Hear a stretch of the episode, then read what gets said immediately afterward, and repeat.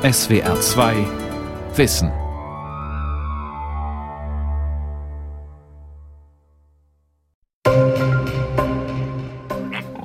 Ferkel ohne Betäubung zu kastrieren. Das will die Bundesregierung erst später als geplant verbieten.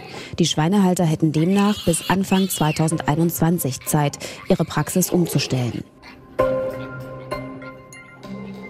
Zehn Farmen mit Angora-Kaninchen haben Aktivisten der Tierschutzorganisation PETA heimlich gefilmt. Angora-Kaninchen, denen das weiche, kostbare Fell mit der Hand gerupft wird. Schreiende Tiere, die sich durch den extremen Schock danach nicht mehr bewegen können.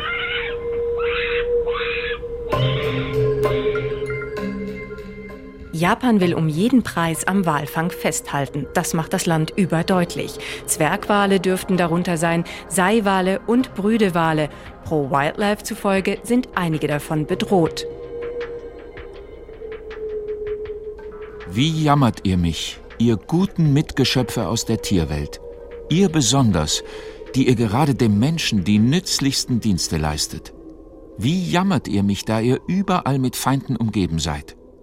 Mich dringt mein Herz, eine Fürbitte für euch einzulegen, und um sie desto beweglicher einzurichten, will ich euch auf eine Weile Vernunft und Sprache leihen und euch eure Bitte gleichsam selbst anbringen lassen.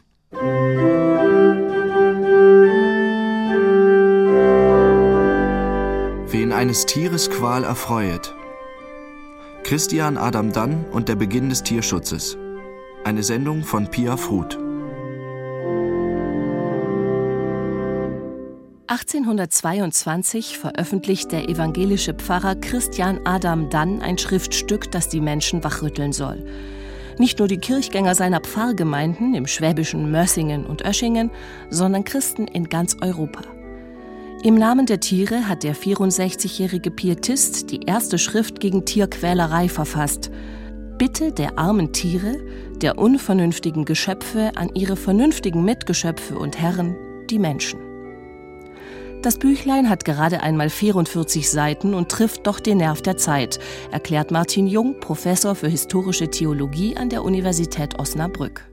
Die Menschen waren von der Romantik geprägt und zur Romantik gehörte, dass man spazieren ging, die Schönheit der Natur wahrgenommen hat, Pflanzen und Tiere beobachtet hat. 1832 verfasst Pfarrer dann eine zweite Denkschrift für den Tierschutz. Vier Jahre später stirbt er. Doch sein Schüler, der junge Stuttgarter Geistliche Albert Knapp, führt das Werk weiter. Knapp ist von Haus aus Hymnologe und Dichter. Er schreibt Texte zu alten Chorälen, die in dieser Sendung als Orgelstücke zu hören sind. Und er verfasst Gedichte.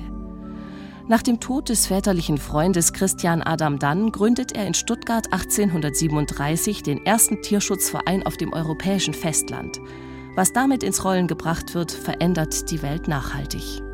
Es gab eine Zeit, da waren Tiere Objekte oder wurden von den frühen Aufklärern als Maschinen angesehen, ihnen jede Nähe zu Menschen abgesprochen, aber nun entdeckte man die Tiere neu als Mitgeschöpfe. Der Mensch ist den Tieren in manchem überlegen, aber man hat den Tieren durchaus auch eine Seele zugebilligt, auch ein bestimmtes Maß von Verständnis, von Vernunft, hat also eher die graduellen Unterschiede gesehen und nicht einfach radikal gesagt, Tiere sind etwas ganz anderes als Menschen. Alle sind Geschöpfe Gottes und man könnte sagen, in der Konsequenz gilt dann menschliche Ethik ein Stück weit eben auch für die Tierwelt.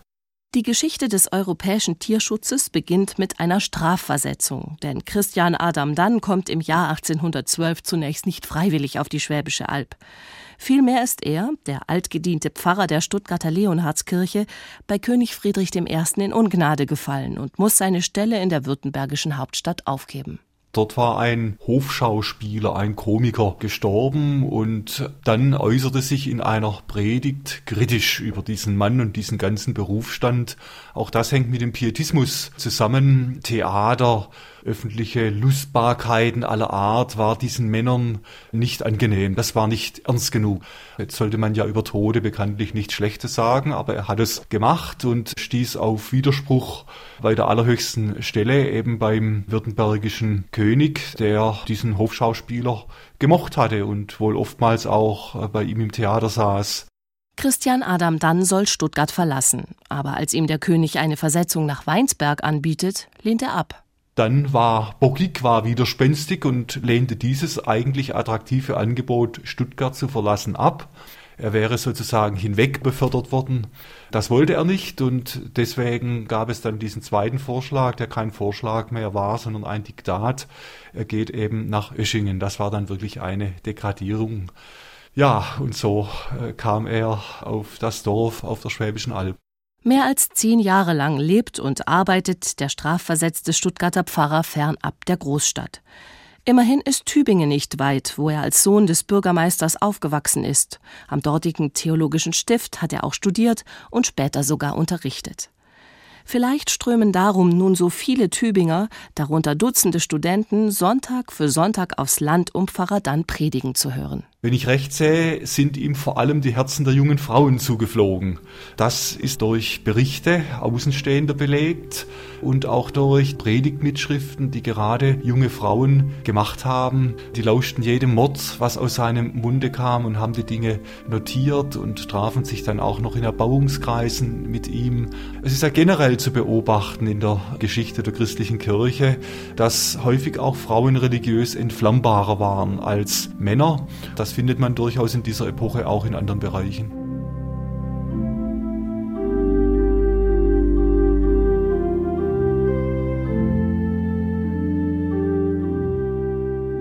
Für seine Gemeinde lässt der neue Pfarrer eine eigene Kirchenliedersammlung drucken. Er hält Erbauungsstunden in seinem Pfarrhaus ab und geht viel spazieren. Obwohl er eher unfreiwillig in die Provinz zog, liebt er das Landleben und die einfachen Menschen. Und wie ermunternd ist für euch, meine Teuersten, so manches liebliche Beispiel, das euch die Bibel von frommen Landleuten anbietet. Erinnert euch eines Moses, der bei dem Hüten der Schafe einer herrlichen Offenbarung Gottes gewürdigt wurde.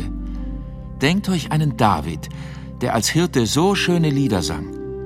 Landleute, Hirten waren es, denen zuerst die Geburt des Welterlösers bekannt gemacht wurde. O wie weise, wie zufrieden, wie ruhig, wie fromm müsset ihr werden, wenn ihr euer Evangelium mit eurem Berufe verbinden lerntet und in eurem Betragen der schöne Denkspruch sichtbar würde, das Herz im Himmel, die Hand auf Erden. Im Frühsommer 1821 brüten wieder einmal zwei Störche auf dem Kirchturm von Mössingen. Ein Ereignis, über das man im Ort begeistert spricht, auch Pfarrer dann in der Andacht. Sie sind ein recht liebliches Bild friedsamer, treuer, keuscher Ehegatten, die in Freud und Leid einander nicht verlassen. Zeitlebens bleibt ein Paar zusammen. Ist's doch, dachte ich manchmal, wenn ich zu der friedlichen Wohnung der Störche hinaufsah, ist's doch, als ob der liebe Gott dort oben unserem ganzen Ort Prediger aufgestellt hätte, die allen uneinigen, untreuen, böse einander plagenden Ehegatten Friede und Aussöhnung gebieten sollten. Doch kurz nachdem drei Storchenküken geschlüpft sind, wird einer der beiden Elternvögel tot auf dem Feld gefunden. Seine Brust ist von Kugeln regelrecht durchsiebt. Ein Bubenstreich, der vor allem den aufrechten Gemeindepfarrer aufs äußerste empört und entsetzt. Bisher ist der hochgewachsene Mann mit der angenehmen Stimme vor allem durch strenge Buß- und Erbauungspredigten aufgefallen. Doch jetzt nimmt er den Griffel zur Hand. Als Kirchenlehrer hält er das für seine moralische und ethische Pflicht. Zum einen haben die Pietisten ja sehr gründlich die Bibel gelesen und auf jedes Wort und jeden Satz geachtet.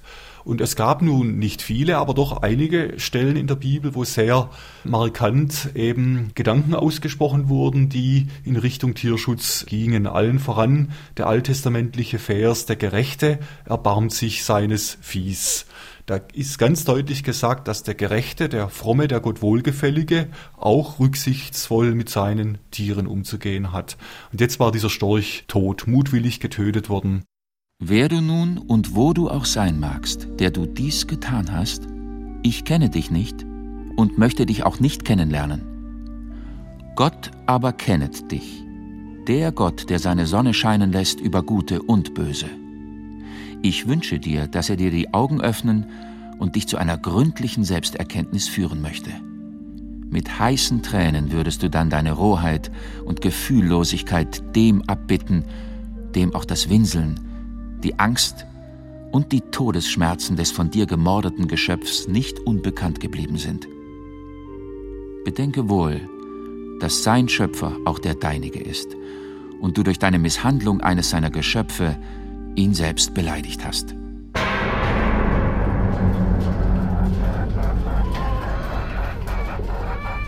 »6. Juli 1999. Legehennen sitzen in Deutschland auf Käfigböden, die kleiner sind als eine DIN A4-Seite. Und das ist entschieden zu wenig, entschied heute Morgen das Karlsruher Bundesverfassungsgericht. 21. Januar 2011. Bauernverbandspräsident Sonnleitner verteidigte gestern die Massentierhaltung. Nur weil in einem Stall 20 oder 30.000 Hähnchen seien, würden sie nicht schlechter gehalten als in einem Stall mit 1.000 Tieren. Massentierhaltung, Pelztierfarmen, Schlachttiertransporte, Tierversuche. Das sind nur einige der Themen, die heute die großen Tierschutzorganisationen bewegen. Die primäre Aufgabe vieler städtischer Tierschutzvereine ist aber der Unterhalt von Tierheimen, die in der Regel aus allen Nähten platzen. Auch das Tierheim Stuttgart, das älteste Tierheim der Bundesrepublik, ist bis auf den letzten Platz belegt. Selbst in den Büros der Mitarbeiter sind Tiere untergebracht. Wolfgang, ein rumänischer Wolfshund, mustert mit gelben Augen wachsam jeden neuen Besucher. Als es ruhiger wird, rollt er sich auf einer Decke im Büro der Tierheimchefin Marion Wünn zusammen. Wolfgang kam zusammen mit noch vier anderen Hunden zu uns. Sein Besitzer hat die Hunde sehr schlecht gehalten, war sie in der Wohnung an die Heizung angekettet, zum Teil mit dem Maulkorb drauf, hat mir nichts zu fressen gegeben, ist nicht mit nach rausgegangen. Nachbarn haben sich da beschwert, haben das gemeldet beim Amt und so sind die Hunde dann zu uns gekommen. Knapp 2000 Tiere nimmt das Stuttgarter Tierheim jedes Jahr auf. Manche werden abgegeben, weil Herrchen oder Frauchen sie aus Alters- oder Krankheitsgründen nicht mehr betreuen können. Andere, wie Wolfgang, werden wegen Tierquälerei vom Amtstierarzt beschlagnahmt und landen dann im Tierheim. Zurzeit leben dort etwa 600 Tiere. Kaninchen, Meerschweinchen, Hunde, zwei Pferde, Ziegen, Hausschweine, Katzen, sogar einige Wildtiere und Exoten. Von radikalen Tierbefreiungen oder anderen Aktionen autonomer Tierschützer will man in Stuttgart nichts wissen. Tierheimleiterin Marion Wünn hat auch so schon alle Hände voll zu tun. Also es vergeht eigentlich kein Jahr, wenn wir Außeneinsätze haben oder auch wenn Tiere kommen, wo wir dann ja, die Hände über den Kopf zusammenschlagen und sagen, wie kann man bloß? Also wie kann man dem Tier sowas nur antun? Es ist mit Sicherheit nicht so schlimm und dramatisch wie in den südlichen Ländern, aber es spielt bei uns hier in Deutschland, in Stuttgart auch eine große Rolle. Also wir bekommen immer wieder Tiere schwerst misshandelt und wir müssen dann gucken, wie wir mit diesen armen Kreaturen zurechtkommen. Erst vor einigen Monaten wurden die Stuttgarter Tierschützer zu einem besonders grausamen Fall gerufen, erzählt die Vorsitzende des Tierschutzvereins Angelika Schmidt-Straube. Es hatte eine Anzeige wegen sexuellen Missbrauchs an Ziegen gegeben. Also das war irgendwo in Stuttgart-Vaihingen in einer Kleingartenanlage und der Nachbar, ähm, weiß nicht aus welchen Gründen auch immer, er zu seinem anderen Nachbarn in den Stall kam und der hatte gerade die Hose unten. Und der hat natürlich sofort die Polizei gerufen und gesagt, was machst du da? Sodomie ist für mich ein Sadist, ja, der hat da in seinem Stall sogar so eine Stellage aufgebaut, ja, wo er das Tier da reingesperrt hat, dass es ihm nicht ausbüchsen konnte. Und zusätzlich dem Tier noch den Schwanz abgeschnitten. Ja. So kam das Tier zu uns ins Tierheim. Da mussten wir erstmal Notversorgung machen. 20. Mai 1998. Deutsche Tierschützer haben den künftigen Bundeskanzler Gerhard Schröder aufgefordert, den Tierschutz als Staatsziel ins Grundgesetz aufzunehmen. 13. April 2000. Der Tierschutz kommt wieder nicht ins Grundgesetz. Dabei ging es nur um drei Worte. Und die Tiere. Mit ihnen sollte der Artikel 20a Grundgesetz ergänzt werden. Er hätte dann gelautet, der Staat schützt auch in Verantwortung für die künftigen Generationen die natürlichen Lebensgrundlagen und die Tiere. 17. Mai 2002. Jahrzehntelang wurde um diesen Zusatz gerungen. Heute gab es die notwendige Zweidrittelmehrheit im Bundestag.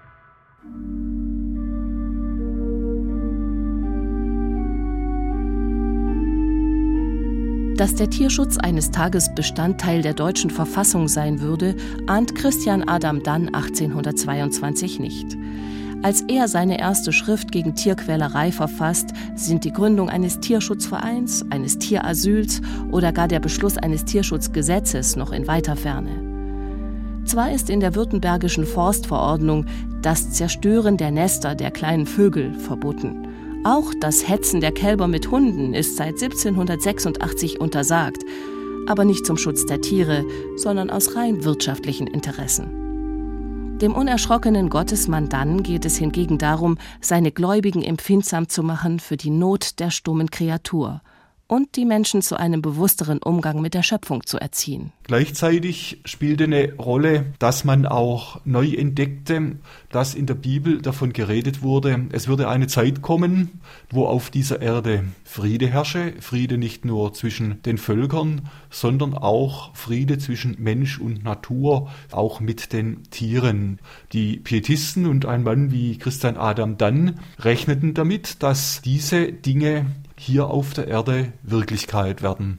Von Gott diese neue Wirklichkeit geschaffen wird, aber auch der Mensch selber etwas dazu beitragen kann, dass dieses Reich Gottes, diese neue Welt heraufkommt. Und dazu gehörte das Engagement für die Armen und Schwachen, die es im 19. Jahrhundert ja auch gab. Dazu gehörte aber auch das Engagement für Frieden und eben auch das Engagement für die Mitgeschöpfe, für die Tiere.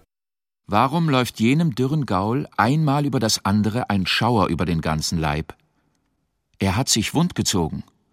Dessen ungeachtet wird ihm ohne Erbarmen gleich wieder das harte und schwere Geschirr auf die wunde Stelle geworfen.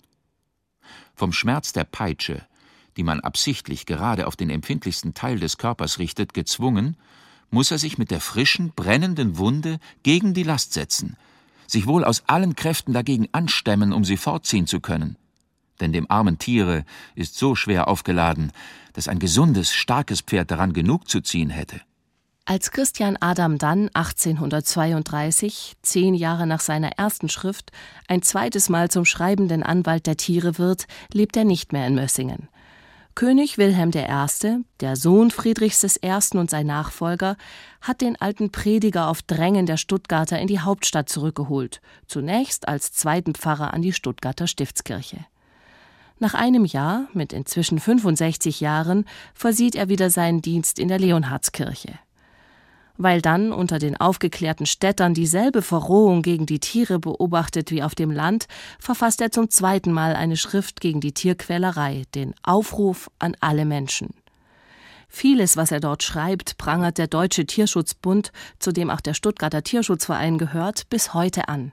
Zum Beispiel Versuche an lebenden Tieren, Tiertransporte oder den Umgang mit Schlachtvieh. Warum müssen jene schon geraume Zeit miteinander zugekehrtem Rücken auf dem Schragen liegende Kälber, ihre Köpfe weit herunterhängend, so lange auf ihren Tod warten und das Todesgefühl an den bereits abgeschlachteten Tieren und an den auch zu ihrer Abschlachtung sichtbar getroffenen Anstalten so bitter vorausempfinden? O sieh doch die angstvollen, gleichsam um Hilfe flehenden Blicke. Ich mache Tierschutz jetzt schon seit über 30 Jahren und da hat sich nichts verändert. Die Massentierhaltung ist für mich eine Ausbeutung, möglichst viele Tiere auf möglichst engem Raum zu halten, die mit Futtermitteln vollzustopfen, dass sie schnell wachsen und möglichst viel Fleisch liefern. Das ist eine Ausbeutung vielleicht in einer moderneren Form wie früher. Das muss die Zielrichtung der Tierschutzbewegung sein. Alles andere wäre paradox. Also wenn wir da nicht dagegen angehen würden, dann wären wir fehl am Platz. 21. Februar 1997. An zwei Standorten in Baden-Württemberg sollen heute und morgen rund 720 Rinder getötet werden, die im Verdacht stehen, den Erreger der gefährlichen Krankheit BSE zu tragen. 24. November 2000. Gesundheitsministerin Fischer fordert die Bauern auf, freiwillig sofort aus der Tiermehlverfütterung auszusteigen. Fischer spricht von einem Gau der industrialisierten Landwirtschaft. Je billiger, desto gefährlicher bewahrheite sich nun auf grausame Weise. Am Ende seines Aufrufs an alle Menschen schlägt der Pfarrer und Tierschützer Christian Adam dann erstmals einen Zusammenschluss von Kirchen, Schulen, Eltern, Erziehern und Polizei vor. So könnte man seiner Vorstellung nach die schnelle, schmerzfreie Tötung der Schlachttiere kontrollieren. Misshandlungen von Haus- oder Nutztieren könnten angezeigt und die Misshandler bestraft werden. Für dann ist diese Form der sittlichen Erziehung auch im Hinblick auf den Umgang der Menschen miteinander unbedingt notwendig.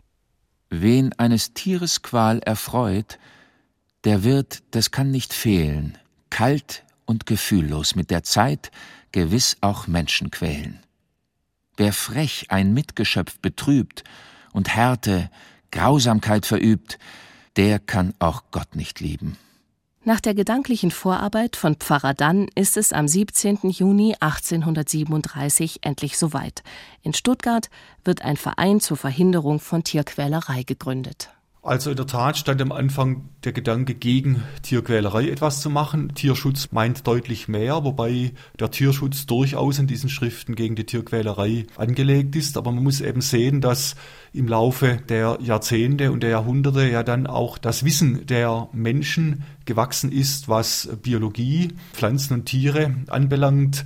Zum Beispiel, was ja heute im Vordergrund steht, dass Artenvielfalt eben ein ganz wichtiger Faktor ist, auch für die Zukunft von uns Menschen auf dieser Erde. Das hatten diese Männer damals noch nicht im Blick. Da war die Biologie noch nicht weit genug fortgeschritten. Der neue Verein ist der erste Tierschutzverein in Deutschland und gleichzeitig einer der ersten in ganz Europa. Nur in London gibt es bereits seit mehr als zehn Jahren eine ähnliche Einrichtung. Christian Adam Dann freilich erlebt die Vereinsgründung nicht mehr. Er stirbt wenige Monate zuvor, am 19. März 1837. Und so bringt ein anderer das Projekt auf den Weg, Danns Schüler und Freund, der betende Sänger Albert Knapp. Der junge Pfarrer hat in Stuttgart die Nachfolge von Gustav Schwab angetreten.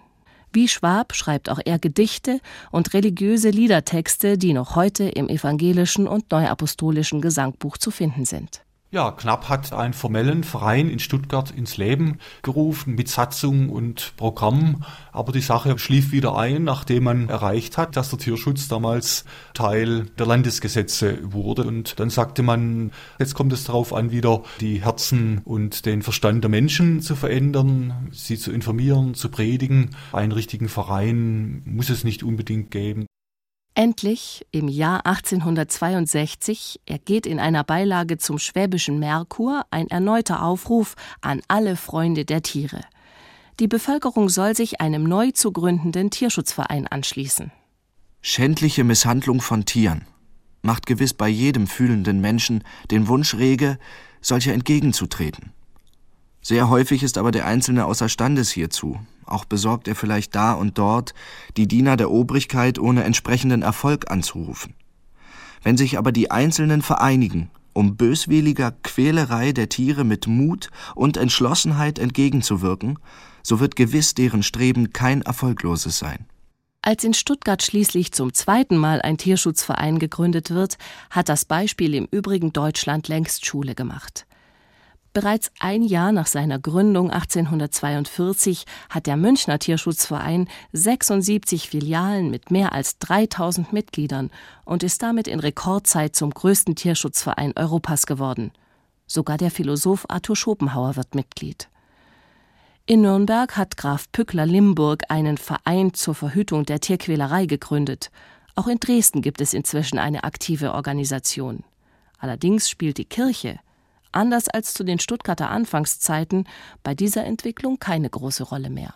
Ja, das war eine sehr schnelle Entwicklung. Also schon die Tierschutzvereine, die nach Knapps Gründung in Stuttgart dann andernorts entstanden, ein Stück weit von den Stuttgartern inspiriert waren. Diese anderen Tierschutzvereine, Dresden und München, äh, die waren nicht von kirchlichen Leuten geleitet, sondern die waren tatsächlich aus einem allgemein humanistischen Anliegen gespeist.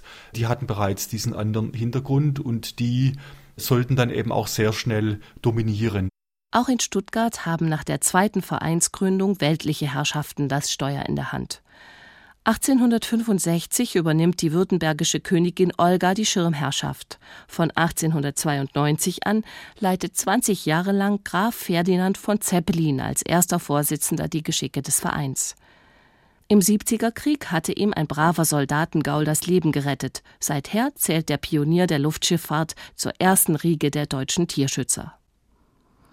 Auch als in Stuttgart Anfang des 20. Jahrhunderts ein Tierasyl für alte, kranke und herrenlose Tiere gebaut werden soll, tut sich ein Stuttgarter Bürger hervor. Der Erfinder und Ingenieur Robert Bosch legt mit einer Stiftung von 17.000 Goldmark den Grundstein für das heute noch bestehende Tierheim. Die Bosch AG ist übrigens bis heute Mitglied im Stuttgarter Tierschutzverein. Die Kirche ist an dem Punkt nicht aufgewacht, genauso wie im 19. Jahrhundert ja auch die Kirche zunächst hinsichtlich der sozialen Frage nicht wirklich aufgewacht ist. An dem Punkt hat sich die Kirche dann am Ende des 19. Jahrhunderts gewandelt, aber in Sachen Umwelt und Tiere hat sie sich im Endeffekt erst in den letzten Jahren, also im Nachkriegsdeutschland, dann allmählich gewandelt und gemerkt, dass das Thema Bewahrung der Schöpfung auch eine kirchliche Thematik ist.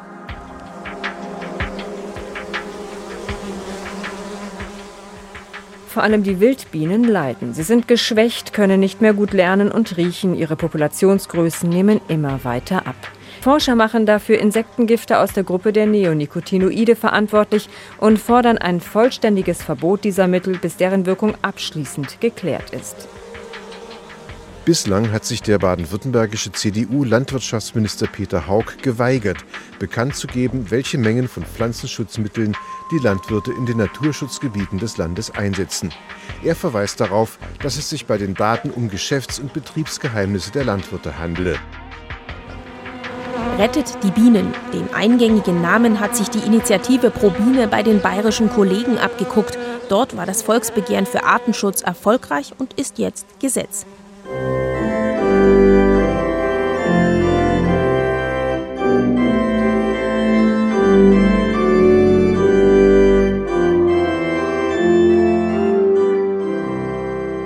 Seit der strenge pietistische Pfarrer am Fuße der Schwäbischen Alb seine Gedanken zum Tierschutz niedergeschrieben hat, sind bald zwei Jahrhunderte vergangen. Seine Ideen haben große Denker wie Albert Schweitzer und Arthur Schopenhauer beeinflusst. Sie haben über Umwege eine Verfassungsänderung herbeigeführt und das Elend unzähliger Tiere gelindert.